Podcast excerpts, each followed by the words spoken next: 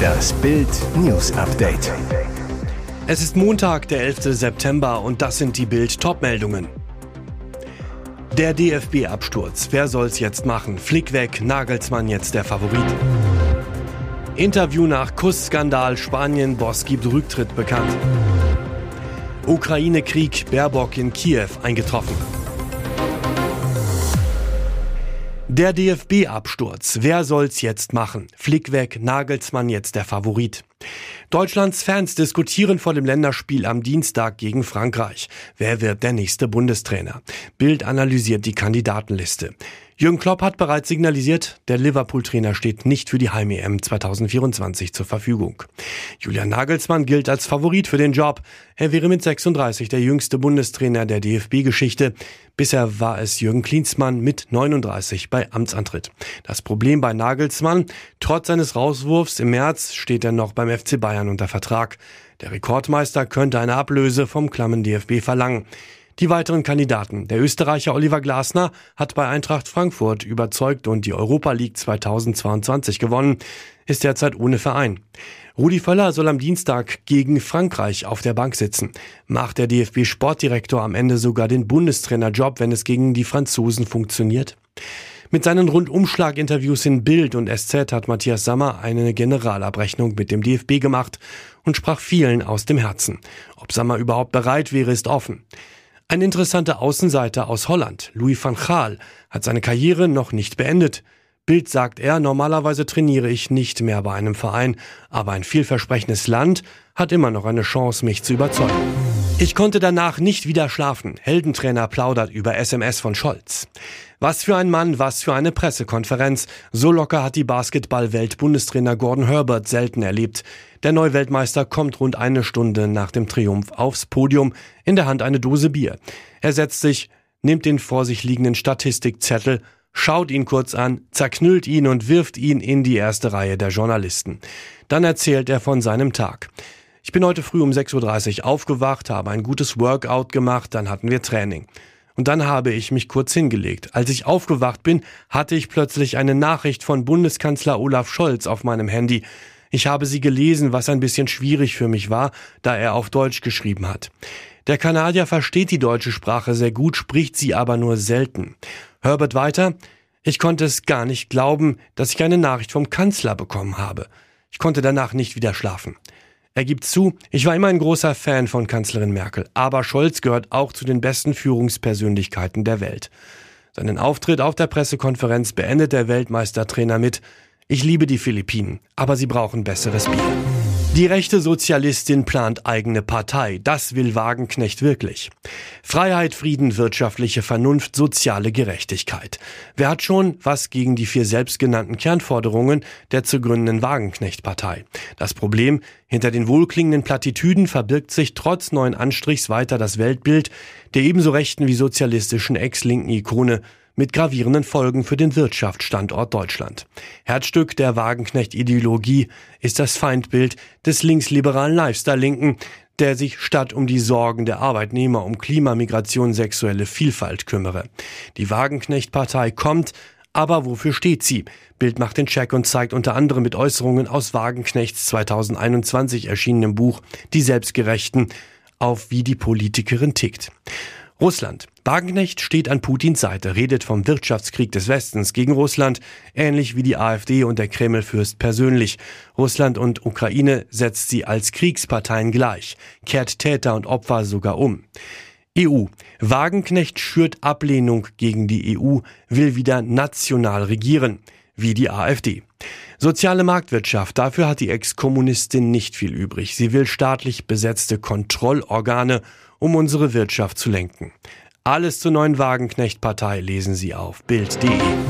Ukraine-Krieg, Baerbock in Kiew eingetroffen. Außenministerin Annalena Baerbock ist am Montagmorgen in der ukrainischen Hauptstadt Kiew eingetroffen. Aus Sicherheitsgründen war der Besuch zunächst geheim gehalten worden. Die Grünen-Politikerin ist zum vierten Mal seit Beginn des russischen Angriffskrieges im Februar 2022 in der Ukraine. Eine Woche vor der UN-Vollversammlung in New York dürfte der Besuch auch als Zeichen der Solidarität gedacht sein. Weil der Luftraum über der Ukraine nach wie vor gesperrt ist, war Baerbock in der Nacht, wie bei hochrangigen Politikerbesuchen üblich, im Sonderzug von Polen aus nach Kiew gefahren. Die Ministerin wurde vom deutschen Botschafter Martin Jäger am Bahnsteig abgeholt und begrüßt. Bei ihrer Ankunft sagte Baerbock der Ukraine anhaltende Unterstützung auf dem Weg in die Europäische Union zu, pochte aber auch auf weitere Reformbemühungen, etwa im Kampf gegen die Korruption. Die Ukraine verteidige auch unser aller Freiheit. So wie sich die Ukraine vor uns stellt, kann auch sie sich auf uns verlassen. Interview nach Kussskandal. Spanien-Boss gibt Rücktritt bekannt. 21 Tage nach dem Kussskandal bei der Siegerehrung der Frauenwärme in Australien ist Spaniens umstrittener Verbandspräsident Luis Rubiales offenbar zurückgetreten. Das berichtet der britische Journalist Piers Morgan. Auf die Frage nach einem möglichen Rücktritt sagte Rubiales demnach, ja, das werde ich. Ich kann meine Arbeit nicht weitermachen. Die Entscheidung sei im Gespräch mit seinem Vater und seinen Töchtern gefallen, wie der Skandalpräsident in einem bei X verbreiteten Video erzählt. Sie hätten gesagt, Luis, du musst dich jetzt auf deine Würde konzentrieren und darauf, mit deinem Leben weiterzumachen, weil wenn du weitermachst, wirst du Menschen beschädigen, die du liebst und den Sport, den du liebst.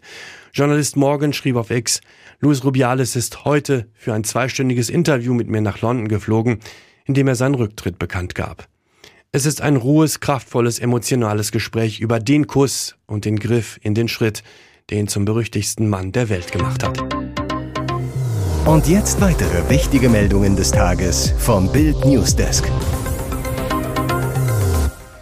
Keine andere Partei profitiert derzeit so sehr von der Unzufriedenheit mit Bundeskanzler Scholz und der Ampelkoalition wie die AfD.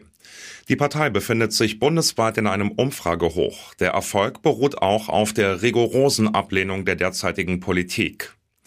Im ARD-Sommerinterview kritisiert die AfD-Vorsitzende Alice Weidel unter anderem Kanzler Scholz, die Ampel, die Erhöhung des Bürgergeldes und die EU. Der Auftritt ihres Co-Vorsitzenden Tino Kropala in der Russenbotschaft am 9. Mai zum Jahrestag des Sieges über NS-Deutschland sorgte für Entsetzen. Moderator Matthias Deiss fragte Alice Weidel, warum sie nicht dabei war. Weidels unfassbare Antwort. Ich habe natürlich für mich entschieden, das ist eine persönliche Entscheidung gewesen, aus politischen Gründen daran nicht teilzunehmen. Also hier die Niederlage des eigenen Landes zu befeiern mit einer ehemaligen Besatzungsmacht ist etwas, wo ich für mich persönlich entschieden habe, auch mit der Fluchtgeschichte meines Vaters daran nicht teilzunehmen. Alice Weidel spricht von Niederlage, während wir in Deutschland am 8. Mai den Tag der Befreiung feiern. Als Peter Maffay im Juni 2015 in Magdeburg auf der Bühne steht, holt er für seinen Hit Du eine junge blonde Frau aus dem Publikum auf die Bühne. So wie er das bei Live-Konzerten oft macht. Es ist die 36-jährige Gymnasiallehrerin Hendrikje Balzmeier. Sie singen gemeinsam, haben Spaß, danach verschwindet sie wieder in der jubelnden Menge. Im August dann treffen sich die beiden bei einer Fanreise des Rockmusikers in dessen Heimat Rumänien wieder. Erst im Oktober, bei einem dritten Treffen, fangen sie an zu reden und hören nicht mehr auf. Diese Begegnung vor bald acht Jahren stellt das komplette Leben von Peter Maffay und Hendrikje Balzmeier auf den Kopf. Es war nicht geplant, schließlich ist er damals noch verheiratet. Und dann ist da noch der Altersunterschied von 38 Jahren. Im Dezember 2015 werden sie trotzdem ein Paar. Mehr noch, Bild erfährt exklusiv, Peter Maffei und Hendrik Jebalsmeier sind inzwischen sogar ein Ehepaar. Die heimliche Trauung fand vor anderthalb Jahren statt. Ihr Hochzeitstag ist der 1. April 2022. Für ihn ist es schon die fünfte Ehe.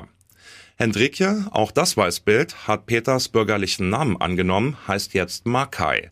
Das ist Maffeis Geburtsname. Diese Küsse gingen in die TV-Geschichte ein. Erinnern Sie sich noch an diesen legendären Moment? 20 Jahre ist es her, dass Madonna plötzlich Britney Spears und Christina Aguilera knutschte. Auf der Bühne der MTV Video Music Awards.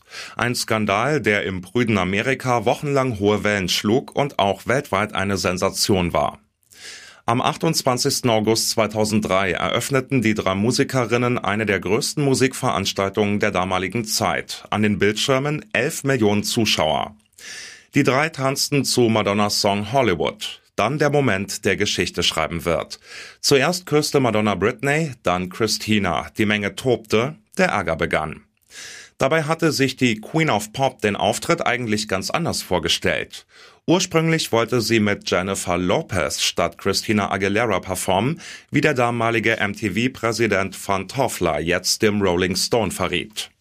J-Lo surfte damals auf der Jenny from the Block Erfolgswelle, war für Madonna die bessere Tänzerin. Doch die Sängerin sagte ab, weil sie einen Kinofilm drehte, Christina Aguilera sprang ein. Diese Rache wäre nicht süß, sondern unvorstellbar brutal.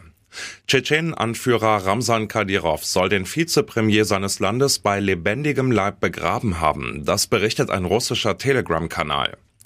Der angeblich getötete Elchan Suleimanov soll demnach auch der Leibarzt von Putin Bluthund Kadyrov gewesen sein. Der Tschetschenen-Herrscher habe ihn für die starke Verschlechterung seines Gesundheitszustands verantwortlich gemacht. Zur Erinnerung. Vor allem zu Beginn des Jahres hatte es vielfach Spekulationen über Kadirovs Gesundheit gegeben. Er hatte beachtlich an Gewicht zugelegt, wirkte stark aufgedunsen, bekam seine Augen in Videos oft nicht mehr auf. Der Putin-treue Machthaber soll geglaubt haben, vergiftet worden zu sein. Davon habe ihn seine Gefolgschaft überzeugt, berichtet der Telegram-Kanal jetzt. Sein Leibarzt habe ihm bestimmte Injektionen verabreicht und Kadyrov geglaubt, davon krank geworden zu sein.